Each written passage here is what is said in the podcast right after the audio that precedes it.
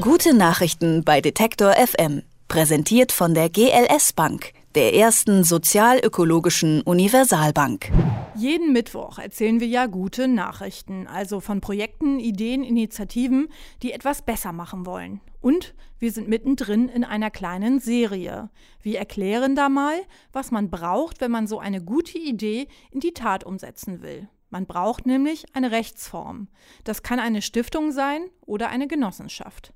Die beiden haben wir in den letzten Wochen vorgestellt. Und heute etwas weniger Bekanntes. Die UG. Markus Engert erklärt's.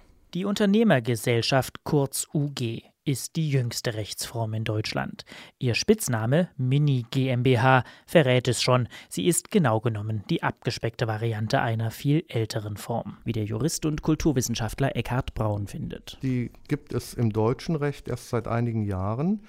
Ähm, eigentlich ist das auch eine GmbH, nur hat sie kein Stammkapital, beziehungsweise das Stammkapital beträgt dann nur ein Euro. Moment mal, Stammkapital, das muss man kurz erklären.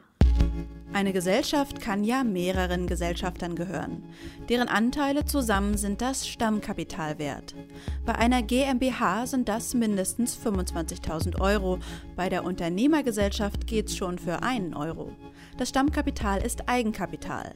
Es muss selbst eingezahlt werden und es ist Garantiekapital. Das heißt, es hat Haftungsfunktion für Verbindlichkeiten gegenüber Dritten. Eine UG gründet man also schon mit einem Euro, wenn man will.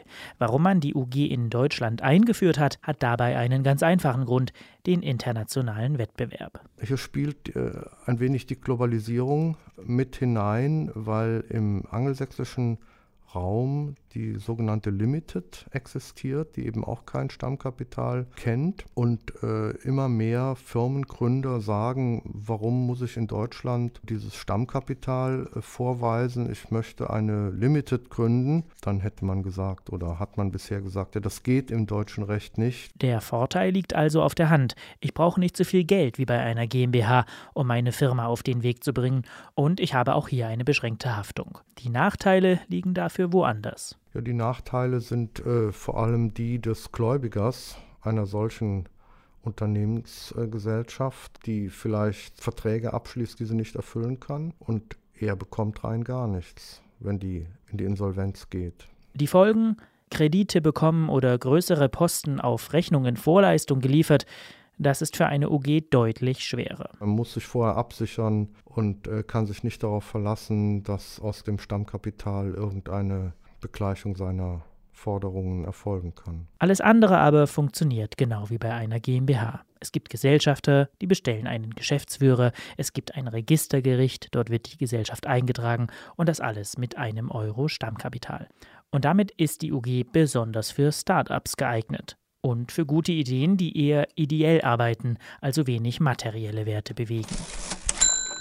Natürlich kann wie jede Rechtsform auch eine UG gemeinnützig arbeiten. Den Status Gemeinnützigkeit muss das Finanzamt anerkennen. Das passiert, wenn die Gesellschaft die Allgemeinheit fördert, materiell oder geistig und vor allem selbstlos arbeitet, also ohne eigenwirtschaftliche Zwecke. Die betroffene Gesellschaft ist dann von der Steuerpflicht größtenteils befreit. Bekannte Beispiele für eine gemeinnützige OG in Deutschland sind zum einen die Initiative Arbeiterkind, die kümmert sich darum, dass mehr Kinder aus Nicht-Akademikerfamilien studieren können, und Slow Food Deutschland, eine GUG, die Bildung im Bereich Ernährungswissen und Ernährungskultur fördert. Und das war ein Beitrag von Markus Engert. Nächste Woche geht's weiter mit der nächsten Rechtsform. Gute Nachrichten bei Detektor FM. Präsentiert von der GLS Bank, der ersten sozialökologischen Universalbank.